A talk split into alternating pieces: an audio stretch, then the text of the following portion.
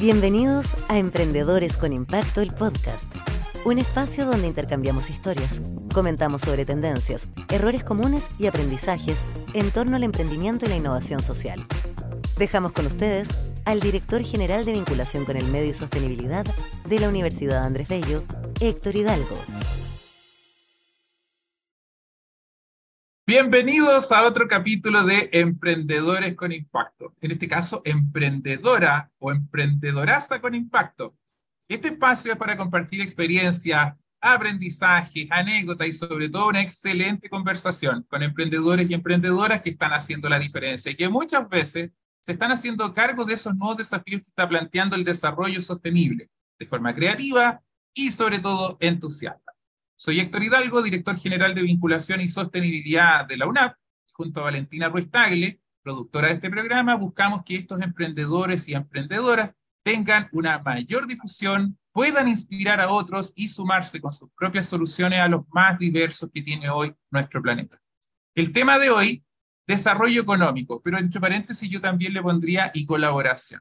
Y qué mejor que hablar de estos temas con Verónica Farías, una emprendedoraza que hace en realidad las hace de todas, asesoría, apoyo a emprendedores, apoyo a comunidades, desarrollo de destinos turísticos y por qué no decir un largo, etcétera. Estos son temas que para muchos de hecho son una gran barrera, así que qué bueno que podamos conversar con alguien que sabe, que tiene realmente metida las manos, ¿cierto?, en estas cosas que importan. Berito, ¿cómo estás? Hola Héctor, muchas gracias por la invitación. Aquí estamos muy bien, muy contentos de poder compartir también nuestras experiencias. Oye, yo creo que hay harta gente que te admira y, bueno, que genuinamente te quiere por toda la diferencia que estás haciendo, pero antes de llegar ahí, primero, ¿por qué no nos cuentas qué es lo que hace la Verónica, además de estudiar, que ya después nos contará un poco de eso? Uy, yo hago hartas cosas, siempre me ha gustado participar en voluntariados, eh, colaboro con mis comunidades acá de vecinos de repente, trabajo asesorando emprendedores para proyectos de gobierno, trabajo de manera particular asesorando también en fuentes de financiamiento, así que eh, además de estudiar, entonces hago hartas cosas. Oye, Berito, eh, ¿cómo, ¿cómo llegaste a esto? ¿Qué, qué, camino te, le toca vivir a una persona como tú para llegar a ser un agente tan activo de cambio con todo eso que nos estás resumiendo? Mire, yo me estaba acordando de mi historia antes de partir como emprendedora porque no sabía que iba a ser emprendedora en algún momento. Eh, sin embargo, siempre tuve el espíritu de ayudar a otros y desde muy pequeña estuve metida siempre en voluntariados y surgía de manera muy espontánea el tema como de ser líder.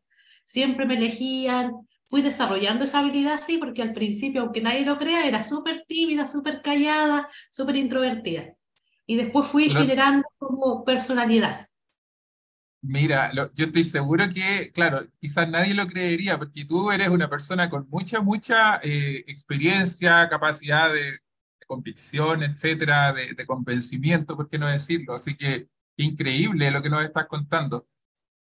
Sí, uno de los fellow eh, entrevistados también anteriormente me había, un día yo dije, me falta trabajar mi autoestima, y me miró y me dijo, Vero, tú eres la persona con más autoestima que conozco. Y yo, oh, eh, no pensaría que alguien que desde el espejo social, digamos, piensa en eso, pero sí, en verdad siempre hay ciertos temores que probablemente los tienen todos los emprendedores, pero eh, tal vez hay como también una, una fuerza más, más importante que es la que nos hace mostrarnos también eh, con energía y con, y con ganas de hacer cosas, entonces pareciera que no se nota, pero sí, siempre hay temores y siempre hay miedos detrás de, de quien emprende.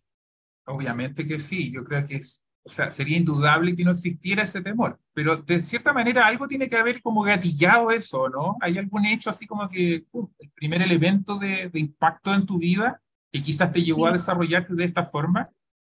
Sí, mira, yo en algún momento fui elegida para hacer un voluntariado en Francia eh, con una comunidad religiosa no, no tengo cara de monja ni nada, pero en algún momento eh, pues, participaba mucho activamente en la pastoral, en pastoral católica acá en Santiago.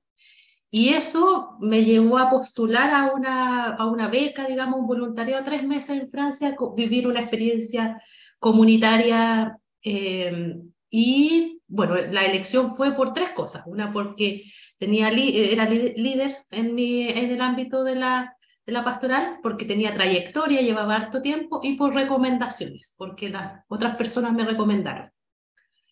Y viví tres meses en Francia, en una comunidad que lo que busca es la reconciliación de las confesiones cristianas. Por lo tanto, en ese, en ese lugar se encuentra la diversidad de todos los países, de todas las confesiones, de todas las culturas.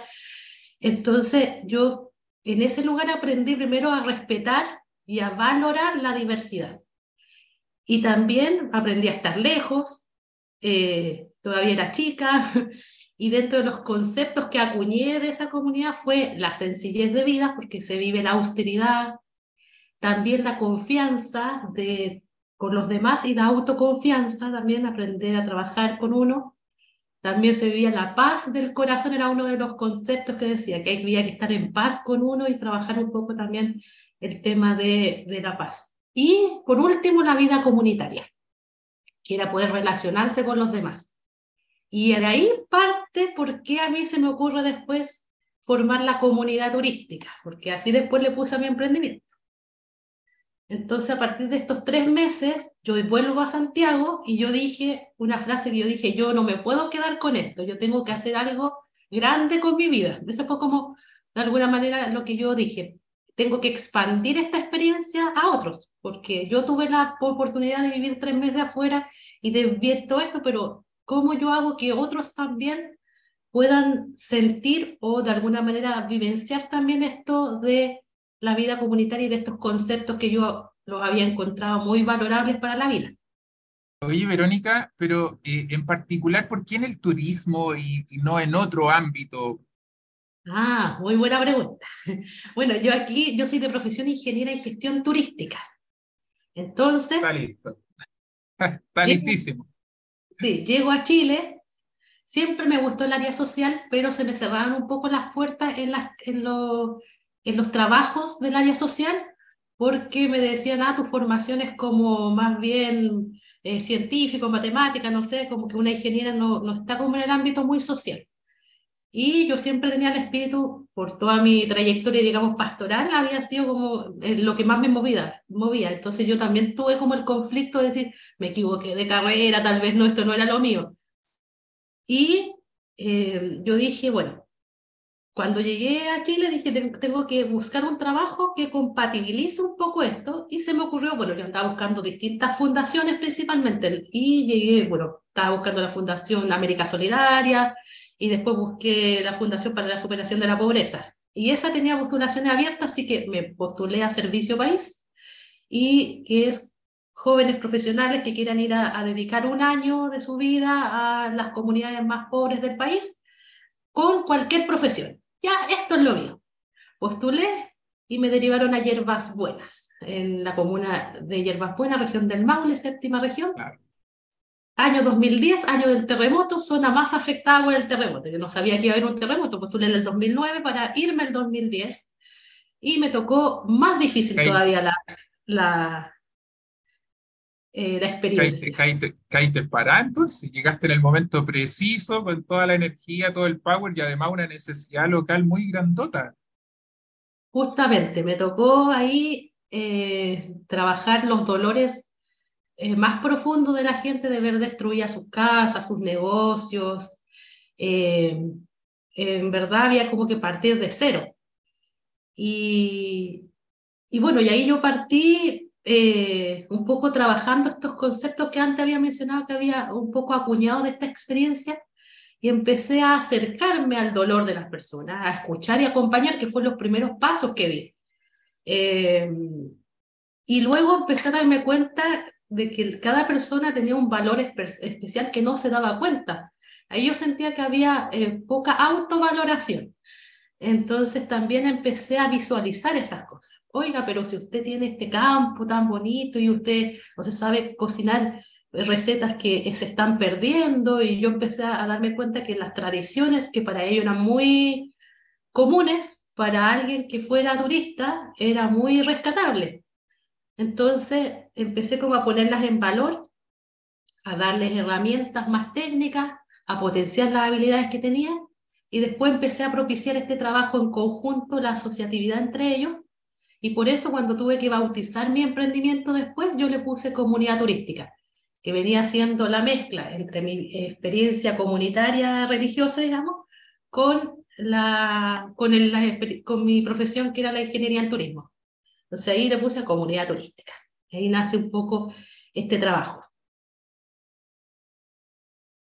¿Y, cómo fuiste conectando ahí? Porque al final eso se tradujo en las rutas turísticas y, llegar a lugares que quizás típicamente no son los visitados por el turista típico, ¿cierto? Eh, sino que eh, ya, después hay una oferta de valor integrada entre distintas experiencias. ¿Cómo, cómo, cómo fue todo ese proceso? Sí, bueno, esto después se transformó como un modelo de gestión turística, porque yo partí viendo cómo, cómo fueron los pasos y estos pasos yo los fui replicando después en otras comunidades para ver si funcionaban y sí. El primer paso es generar lazos de confianza para mí. O sea, es llegar a las personas, llegar a, a, conectar con sus propios dolores, como decía yo, y que, y que ellos se abran con uno. Entonces, esa es como primero la primera eh, conexión. Porque ahí ellos me iban contando, mire, yo perdí esto, al principio era no quiero nada porque estaba muy cerrado, sobre todo después del terremoto muy afectado. Entonces después empezaron a abrirse, que es como generar los lazos de confianza. Después yo también empecé a reconocer los atractivos que tenían lugar para rescatar su identidad, porque es muy importante, que siento yo dentro del turismo, es que cada lugar tiene su sello particular y eso es lo que se pone en valor. Entonces no es lo mismo ir a Chiloé que a Puerto Varas, por ejemplo, cada uno tiene su sello. Entonces, la idea es que no se comparen los destinos, sino que se potencien lo que más los rescata. Entonces, yo también busqué qué era lo identitario de Hierbas Buenas, luego lo pusimos en valor, desarrollamos las capacidades de cada uno, articulamos a estas personas en un programa turístico que, donde cada uno era especialista en lo que hacía, pero yo me encargaba de hacer el pegamento, digamos, que es juntar a todas las partes en un solo programa y después también recibieron asesoría en proyectos de inversión, porque cuando se va creciendo iban necesitando capital para mejorar sus proyectos, eh, porque llevaban tantos turistas y no tenían la capacidad del baño, por ejemplo, tan, tan simple como eso. Ya, tenemos que Tema doméstico, pero relevante, claro. Claro, para poder invertir en baño, en mejorar las condiciones sanitarias, en mejorar el acceso. Y ahí íbamos yo me dediqué a apalancar recursos de todas partes, de embajadas, de los fondos del gobierno regional, de fondos públicos, privados, y, y, además de poder traspasárselo como a ellos, enseñarle a postular a estas cosas. Y luego también generamos actividades costumbristas, que todo un calendario de todo el año, porque mi idea siempre fue la superación de la pobreza, y yo sentía que como estaba a través de la fundación, teníamos que lograr que las personas generaran mayor ingreso y se transformara el turismo como una opción de economía, como una actividad económica después de la, de la agrícola, porque esa zona principalmente de agrícola. Entonces empezamos, yo decía, la única forma es que vengan desde afuera a dejar los ingresos acá. Entonces armábamos fiestas costumbristas donde la idea era traer turistas de otras partes para que dejaran ingresos ahí. Y ahí los preparamos y ahí empezamos a armar la fiesta del, bueno, también eh, rescatando las tradiciones de la zona, la fiesta del maíz, porque era zona de maíz, la, la fiesta de los berries, la fiesta de la Virgen del Carmen, eh, la fiesta de, de la sorpresa Yerbafuera, la batalla por la independencia, que por, por, eso tiene el nombre de la comuna, y empezamos a hacer todo un listado de, de fiestas donde la empezamos a difundir en la prensa, eso fue como para que llegara la gente teníamos que llegar a donde estaba el posible visitante. Así que empezamos a aparecer en la tele, vinieron los programas de televisión, eh, Frutos del País, Sabingo, El Matinal Bienvenido, eh, se grabaron dos teleseries también en Hierbas Buenas, entonces la despertó, en un momento era como... Parándula completa metida en todo. Excelente, excelente. Bueno, tú fuiste una, a propósito de este tipo de iniciativas, una premiada del programa Ya en Chile, que lo mencionaste eh, por allá por el año 2013, si no me falla la memoria. ya en Chile, para quienes nos escuchan, es un programa que promueve el reconocimiento, ¿cierto? El destacar a aquellos innovadores y emprendedores sociales, en este caso como Verónica, ¿cierto? Eh, y que todos los años se realiza ya por 13 años consecutivos. Este año no va a ser la excepción y quienes quieran saber más sobre este programa pueden ingresar a yanchile.cl. Oye, Verónica, yo creo que ya ahora con un poco más de años de trayectoria y ya con hartas comunidades apoyadas, eh, deben haber algunas cosas que sobresalen en tu alegría. ¿Hay alguna que tú destaques de manera excepcional y que para ti sea un motivo de orgullo, así como de la vida para ti? Sí, bueno, haber sido ganadora de Jan Chile fue, fue como el, digamos, el puntapié para decir, primero para reconocerme como emprendedora, porque yo hasta el momento trabajaba en la fundación, había hecho una intervención social exitosa, pero no pasaba de eso. Y cuando alguien de ahí, justamente otro profesional Servicio País, porque yo, Servicio País dura un año, y yo fui en el 2003, desde el 2010, perdón, y en el 2013 me gané el premio, por lo tanto yo seguí en Yerbas Buenas porque la municipalidad me contrató y yo seguí haciendo como todo este, este trabajo con la comunidad. Eh, ahí un, otro profesional Servicio País me dice, oye, ¿sabes que hay un premio que calza muy bien con tu perfil porque eh, están premiando a jóvenes emprendedores sociales o ambientales que eh, tengan un, eh, un, emprendimiento, que hayan sido fundadores o cofundadores de un emprendimiento. Y yo ya había formalizado este emprendimiento, lo habíamos, habíamos sacado personalidad jurídica a la red de, de turismo y Hierbas Buenas, así lo bautizamos en ese momento. Y, y postulo, veo las bases y digo, ¡ay, esto es para mí! Porque era como todo lo que yo había hecho en esa trayectoria de esos tres años. Pirueta y pum, de pie arriba y muy bien, excelente. Postulé, pasé las etapas de selección y finalmente me reconocen.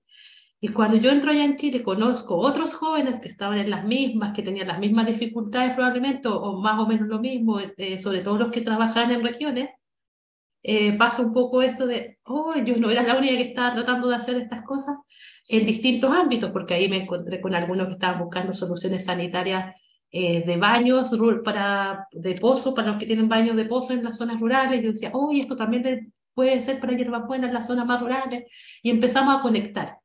Y nos hicimos también muy amigos. La generación, por lo menos del 2013, yo tengo muchos amigos de ahí y de las anteriores también.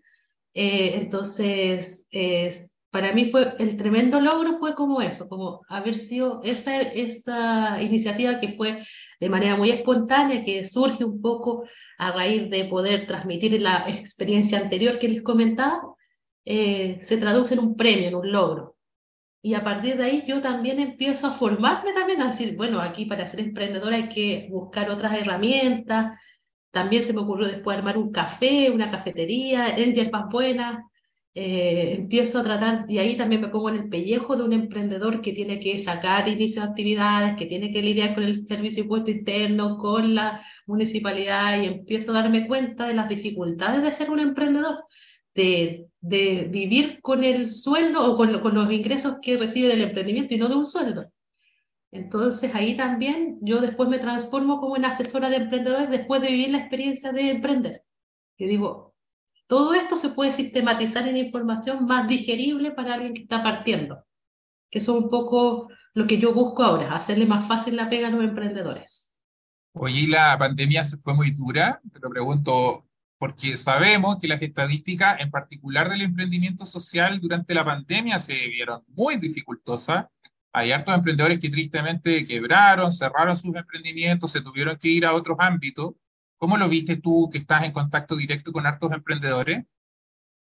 Sí, sobre todo el turismo. En el turismo se vio bien paralizado el tema y se tuvieron que buscar opciones, alternativas de muchas veces de subsistencia.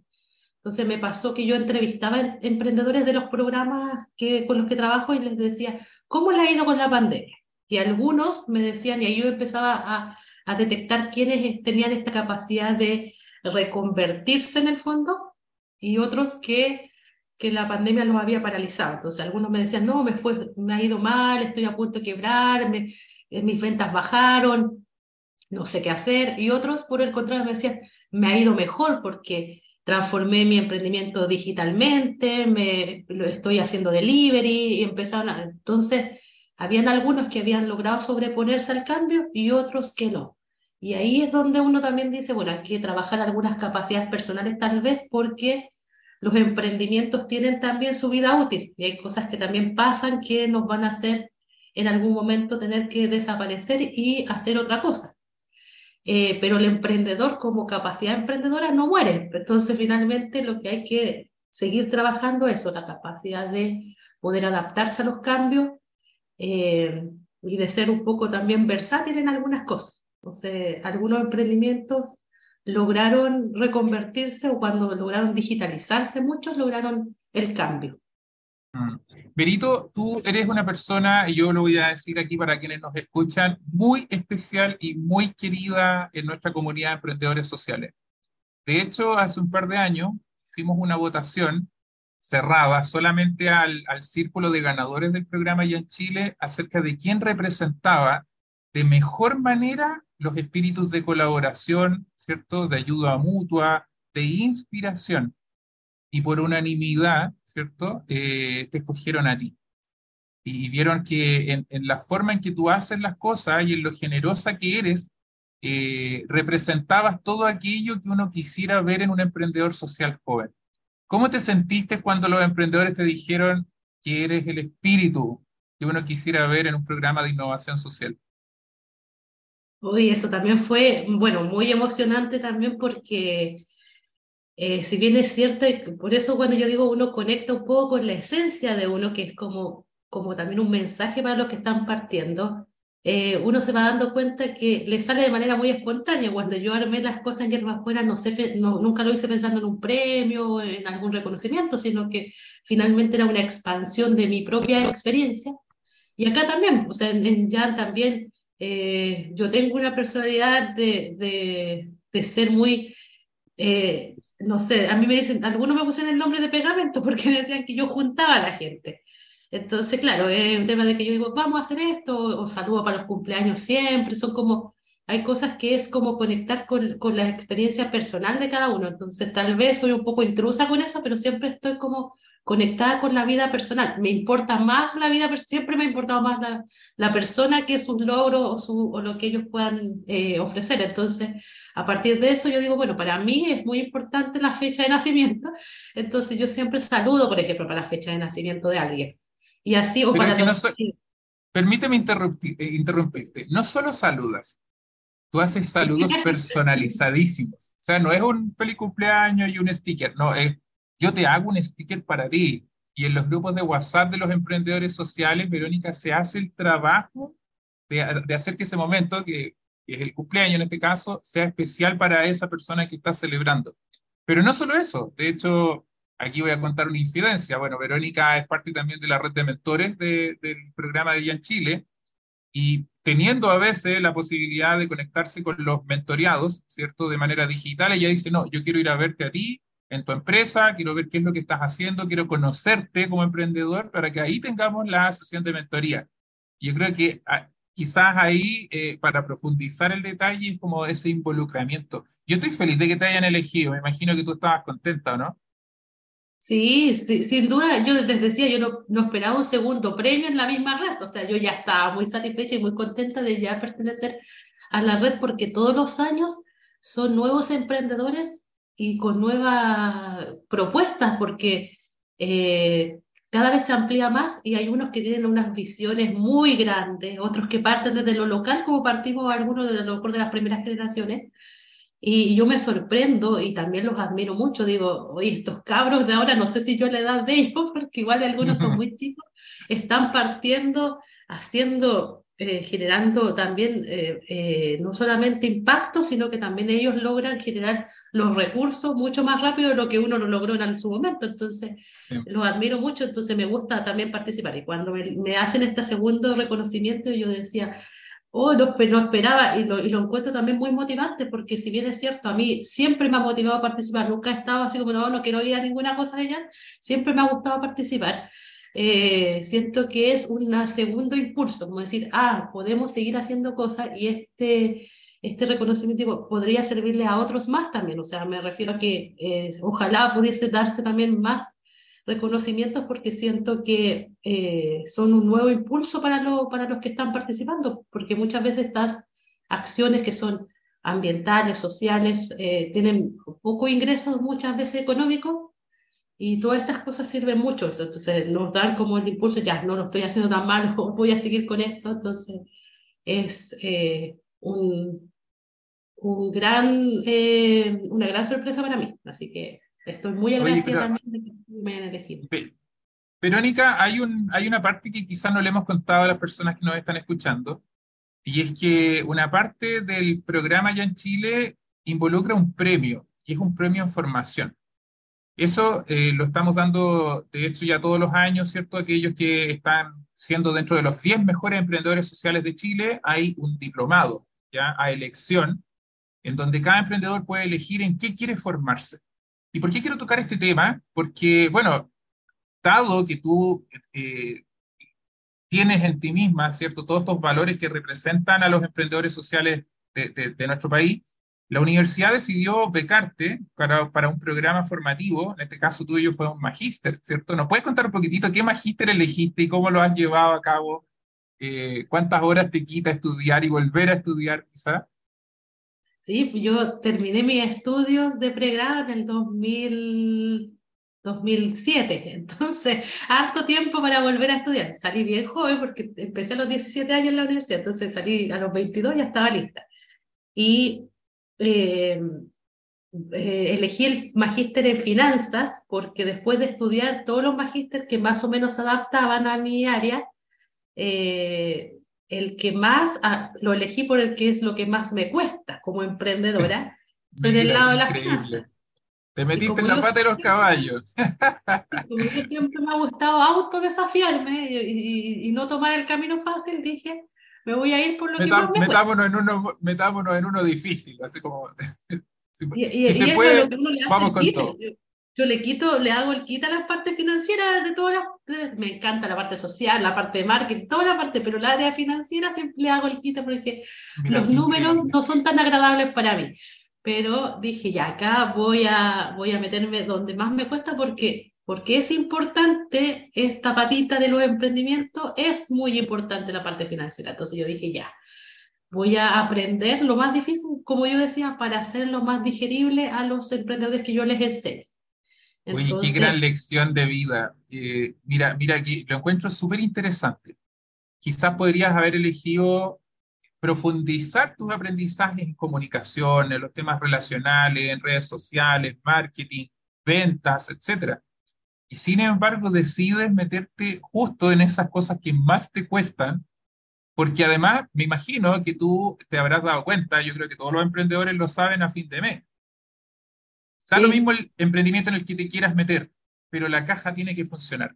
Hay que tener plata para que el emprendimiento subsista. Y ahora lo estás aprendiendo de manera muy profesional. Así que yo personalmente te felicito harto por haber elegido eso. Y me contó un pajarito que no es lo único que estás estudiando. Así es. Eh, también a través de Jan se gestionaron algunas becas, medias becas para unos diplomados.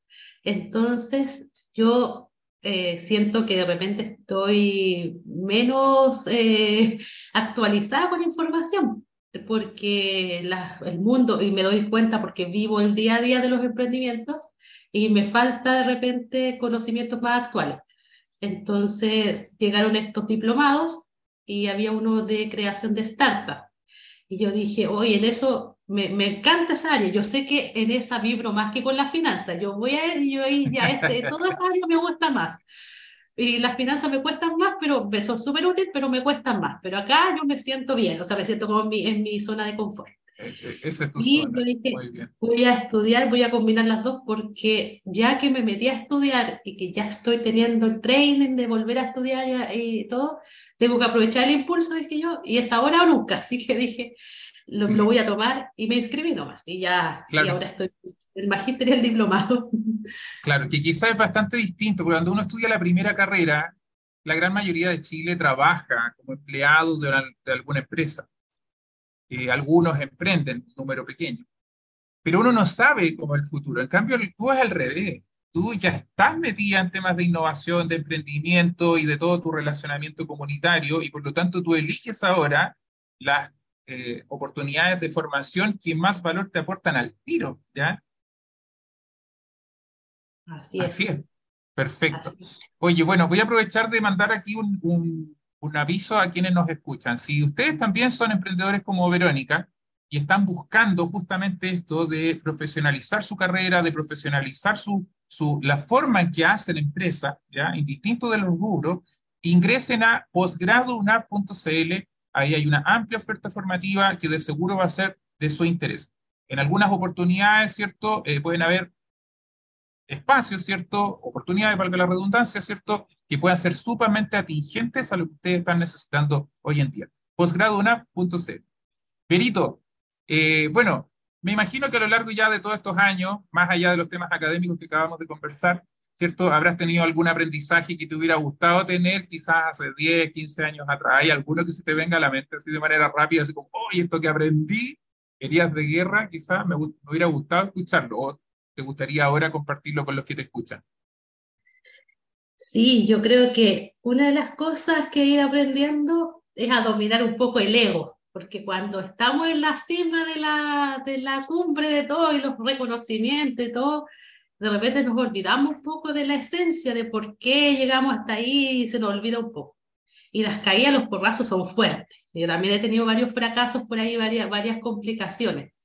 Entonces, eh, yo después dándome cuenta, mirando hacia atrás, a mí lo que más me dolía no era el fracaso, me dolía el ego, me dolía que los demás dijeran, no, no te está yendo tan bien. Entonces, eh, yo creo que el trabajo principal, yo creo, de aprendizaje es tratar de manejar ese tema del ego, de, de, de tomárselo con humor, de disfrutar el proceso también. Mm y de siempre conectar con la esencia de uno. Yo creo que cuando uno vuelve a mirarse hacia atrás, desde donde partió, reconocer el camino, uno ya también se siente también más, más tranquila y, dice, ya, esto es parte de una anécdota, no va en el camino, hay que seguir. Entonces, eso yo creo que ha sido mi gran aprendizaje. Y si te están escuchando algunos jóvenes, ¿qué les dirías a ellos? Ahora mirándote en retrospectiva. Imagínate muchos jóvenes que quizás están recién decidiendo vocacionalmente dónde quieren ingresar, tienes harta experiencia ahí o están eligiendo si van o no a emprender. ¿Hay algún, alguna cápsula así como que quisieras regalarles a ellos? Yo creo que todas las respuestas están en nosotros nomás. Lo que pasa es que uno tiene que conectar un poquito de lo más profundo del autoconocimiento, así que yo creo que por ahí es el primer trabajo de autoconocerse, dónde están eh, nuestras habilidades, pero también dónde están nuestros dolores, porque muy probablemente cuando alguien, yo lo escucho así como tengo que hacer un emprendimiento novedoso, innovador, y, y, tratan de crear desde afuera o sentado desde un escritorio, que también pasa mucho con algunas políticas que se crean desde un escritorio. Pero cuando uno conecta con el otro desde el propio dolor de uno, porque no sé, por ejemplo, tal vez a mí lo que yo buscaba era que poder tener como, porque como me fui a más Buena, donde no tenía familia nada, lo que buscaba era generar como, como esta familia de, de, acogida, empecé a formar como comunidad, tal vez desde mi propia experiencia, de, de mis propios dolores. Entonces, yo creo que lo más importante es autoconocerse, buscar cuáles son las habilidades de uno, ponerlas en valor y eh, conectar también con nuestro dolor, aunque cueste un poquito. Ahí hay que conectar con, con lo que a uno, uno le pasa para poder dar buenas soluciones finalmente. Increíble. Verónica, yo te felicito por lo que estás haciendo. Sin duda estás provocando cambios muy profundos y casi estructurales en un montón de comunidades. También te felicito por querer volver a la universidad, volver a formarte, ¿cierto? Identificar cuáles eran los palos del puente que faltaban, ya algunos quizás más difíciles como la finanza, pero qué increíble. Yo creo que de verdad eres un tremendo ejemplo yo particularmente me siento orgulloso de que la comunidad de emprendedores te haya elegido a ti por tu espíritu, ¿ya? Y además te quiero dar las gracias por querer compartirlo de manera tan transparente en esta conversación. Muchas gracias a ti y a toda la comunidad por la invitación. Sí, Pomperito, pues, ¿alguna palabra final que quisieras decirle a quienes nos escuchan? ¿Algo que quizás no hayamos comentado? Sí, bueno, atreverse a, postular, atrever a, seguir haciendo cambios sociales y ambientales, a, crear cambios en sus comunidades y también a poder difundir estas instancias, porque no solamente soy yo, hay más de 100 ganadores con iniciativas súper bonitas, entonces también apoyarlos. Yo siempre les digo, a veces el apoyo no es ni económico, nada, a veces conseguir las cuentas, yo les sigo a los 100 de emprendedores, porque ese like o difundirlo a los otros les sirve para que se pueda visibilizar. Así que eso, tratar de poder apoyarse. apoyarse entre los que están haciendo la diferencia. Excelente. Bueno, por mi parte, darle muchas gracias a quienes nos han acompañado en este episodio. Recuerden suscribirse, seguirnos en nuestras plataformas y redes sociales, compartan y nos vemos en el próximo capítulo. Chao, Berito, y chao a todos los que nos escucharon. Chao, chao. En nombre de la Universidad Andrés Bello, agradecemos a todos quienes nos acompañaron y los esperamos en nuestro próximo capítulo.